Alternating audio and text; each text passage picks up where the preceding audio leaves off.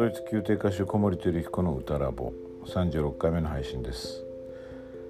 今日お話しするのはウォーミングアップについてです。これって意外に大事な話だと思うんですが、まあ、ウォーミングアップのやり方とかその重要性とかどういうつもりでやるかとかそういうことってあまり頻繁に話されないような気がします。実は本番での歌の演奏のクオリティをかなり大きく左右する要素だと思うのでちょっとここについてお話ししてみました。えー、っと、まあ、もちろんそのどういうプラクティスというかどういうやり方で声を温めていくとかいうこうフィジカルな点でもお話しするんですがやっぱどちらかというとですねメンタルな意味でのウォーミングアップの意義が結構あるんじゃないかなと思いまして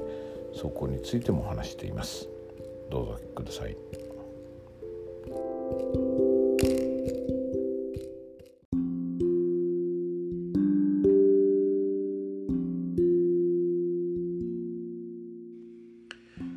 はい声楽文化資料室。今日はウォーミングアップについてお話したいと思います。ウォーミングアップって皆さんされますよね。あの発声練習をしてスケール練習をしたりいろいろ人によって違いますね。あの体操される方もいらっしゃると思うしこうハミングみたいなことをされる人もいると思います。まあ、ウォーミングアップを全然しないっていう方も中にはいるかもしれないですけどもやっぱりそのかける時間はかなり人によって差がありますが、まあ、大体の方がウォーミングアップをされると思います。まあ、あのこの歌ラボではですね、まあ、どういうウォーミングアップがいいかっていうこともお話ししていこうと思っています。あのいくつかねこれはいいんじゃないかなと思うプラクティスがありますのでそれはそれでウォーミングアップの具体的な方法としてご提案したいんですけども、えー、今日話したいのはどちらかというとそういう具体的なことではなくてなぜウォーミングアップをするのかまたウォーミングアップのそもそもの目的って何なんだろうっていうようなそういうお話です。まあ、ウォーミングアップってね何のためにするとそれは温めるわけですよね声をね。それで本番の時にこう、まあ、本番というのは実際のお客様の前に立って歌う本番もあるしレッスンとか練習を本番として、まあ、それに向けてウォーミングアップするってことも当然あるわけですよね。だから本当に、えー、声を使うこといい声が期待されている状況のためにいい状態に持っていくってことがウォーミングアップだと思うんですね。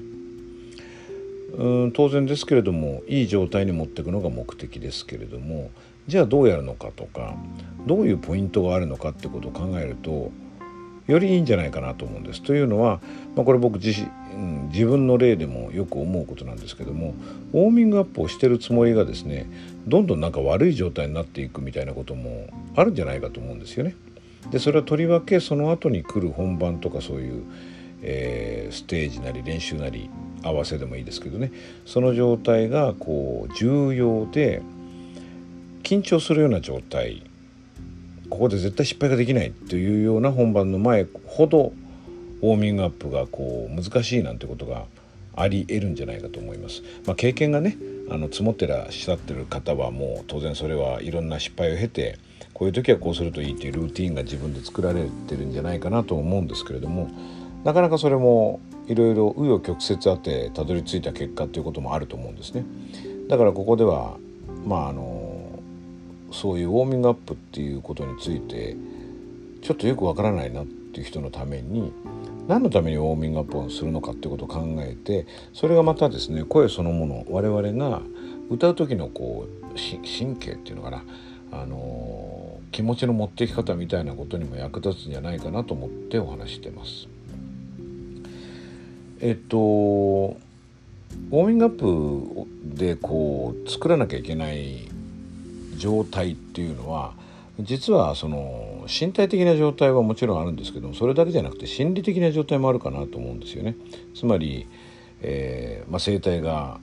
ね、歌うことによって少し充血して血行が良くなって温まる文字通りウォームアップされた状態で、えー、これが身体的にある程度準備ができるってことありますよね。だから、えー、充血してる声帯の方がよく、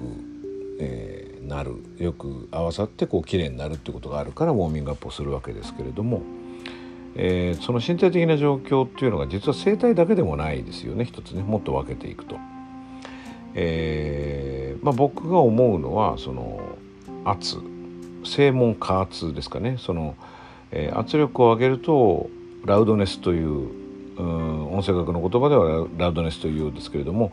えー、圧が高まると声が大きくなるだから「あ」っていうのが「あ」ってこうなるのはこう圧が例えば怒った時に思わず大声出しちゃうなっていうのはこう腹圧が高まるわけですよね。なんだってこうね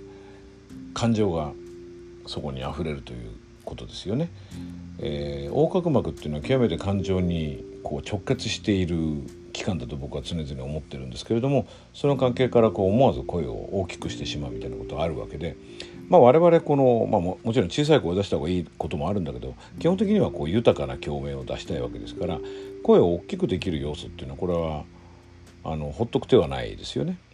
だから別に怒って歌おうってことじゃないんですけどもその感情的になった時に思わず体がどうなるかっていうことを観察すると僕らが大きい声を出したい時に到達するべき状態が少し分かりますよね。まあ、それはすなわち圧です。ですのでこう圧を高めるためにこのやるプラクティスがあって、まあ、これはあの別途あのご紹介しようと思いますけれどもこれをやることによって声帯の充血と別に要するに胸郭の張りとかですね胸郭がこうふにゃふにゃじゃなくて張ってる状態に持っていく。でそれもなんかある種の覚悟だと思うんですよね。今日あの胸郭をこう広げてキープするっていうことが。その覚悟をしてるモードに自分を持っていくっていうことが一つあると思います。なのでまあ声帯の充血だけではなくて胸郭の開きとかえー、正門加圧の上昇というか高い状態をキープするっていう意味での身体的な状態を作る。でこれがですね実はもう一つの要素のその心理なんですけども今言語化しちゃいましたけど、えーと、覚悟って言葉が出ましたよねこれまさにメンタルなところだと思いますなので本番に出る時のこのマインドセットっていうかねその一人で部屋で歌っててあの楽しむんではなくて目の前にこう広がっている空間に声を放ってそのお客様に声を届けたいっていう心理に持っていくといいと思うんですよね。ですからウォーミングアップの時にたとえ狭い部屋の中でいてもこう広い空間をイメージしながら声を出すというのは非常に重要になりますよね。こう当然視線も大体高くなるんじゃないかと思うんですねホールっていうのはあまり下には広がっていかず上の方5階までねあるホールとかありますよね。ですからその視線とかそういうフィジカルな、えー、条件を伴ってこの客席空間のイメージを作るということが一つ大きな心理的な準備のウォーミングアップの一つの要素になるかなと思います。でまあそのお客さんとのコミュニケーションをするっていう意味ではマインドもこう開いた方がいいですよね。こう狭い何て言うんでしょうね自分だけの世界になるというよりは人とコミュニケーションしたい状況になると。まあ、それがこうメンタル心理的なウォーミングアップの一つかなと思うんですけれども心理的なウォーミングアップの実は一番大事なところはどこかというとうん何つったらいいんでしょうねこれ一言で言うと難しいですね。まあいい音を出したくなる体になっていくっていうようなことはできるかもしれないですね。というのは、えー、右脳と左脳のところでこう直感とか本能っていう言葉出てきたと思うんですけどね我々が演奏を一度始めてしまった場合例えばそうですね5分なら5分の試験が始まってしまったらそこから何かを修正するとか考え方を変えるとかん？こういう時はどうしたらいいんだろうちょっとノートを見て調べてみようなんて時間はもちろん全然ないわけですよね。ノートにたどり着けないですね。ステージ降りなきゃいけないから。だからあのステージで歌いながらまさにその波にこう乗った状態でですねそのあの波のこのうねりの中でどう考えていくかっていうことしかできないんですよね。ということはああれをやればよかったって後で思い出すようなことが当然出てくるわけですけどもそれは演奏中に思いつくっていうのはほとんどこれはないものねだりとか難しいほぼ不可能なんですよね。だそれをしないといい声が出ないようなルーチンを作らない方がいい。もちろんその時の自分ができる許容範囲での話ですけれどもね、えー、どちらかといったらそういう直感が働きやすい状態にした方がいいわけですね。でその時の直感も多分種類があってですねこう自分がそのうーんその時の感覚として選びやすい選択肢っていうのがあると思うんですね。だからその僕なんかはその自分の傾向としてですねこれまあだいぶ付き合いが長いのでね歌う自分とかなり分かってきてる部分もあるしまだ分かってない部分ももちろんあると思うんですけれども割と焦りやすいんですよね。で急ぐか遅れるかっていうと必ず急ぐ方に行くんですね。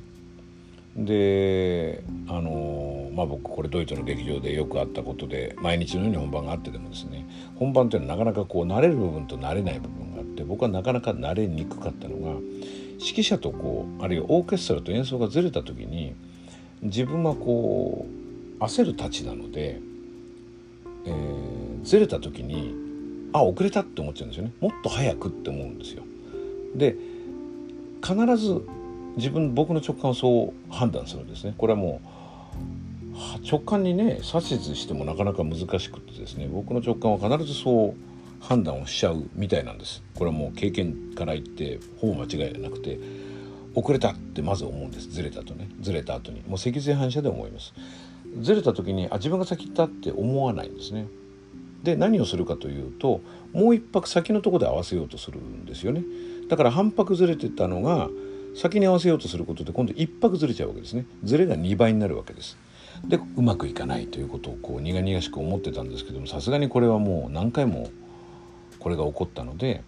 えー、いい加減に学習してですねその自分がこうずれたなと思う時は遅れたと思うけれども実は先に行ってることが多いんだってことは分かってるんです。でそれがだんだん当たり前のことになると直感に近いところで意識できるのでなんかおかしいずれてるなって思った時にあ自分は焦ってるんだ。じゃあちょっとゆっくりたっぷり歌わなきゃっていうになるわけですね。えー、と直感の話のディテールがちょっと広がっちゃいましたウォーミングアップの話に戻りますがかようにですね直感でなかなかコントロールできないんです。特に板に乗ってしまった。後は板に乗る前だったらまだできます。だからその時に自分がこうその時例えばすごく大事な本番で僕なんかの場合は特に焦る。なと思った時にウォーミングアップの時はたっぷりめに歌うゆっくりしたマインドで歌うフレーズをこうストレッチしてえっと何て言うんでしょうねカンタービレで引き伸ばして歌うっていう方向に体を使うといろんなことが噛み合ってくるんですね。これ面白いですだから、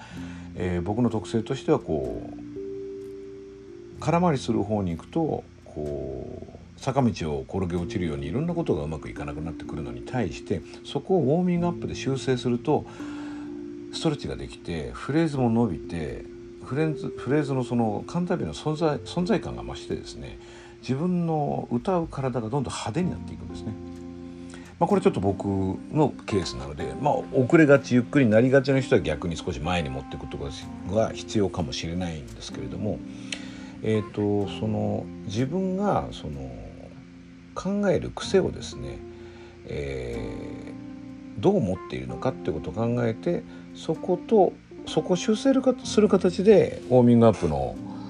えー、心理的なところを持っていくとこれウォーミングアップの価値が余計に出てくるんじゃないかなと思っています。つまり、えー、舞台でのマインドセットを作る組み立てるあるいは、えー、癖を修正する時間としてのウォーミングアップの時間の使い方をこう提案したいというようなことになりますかね。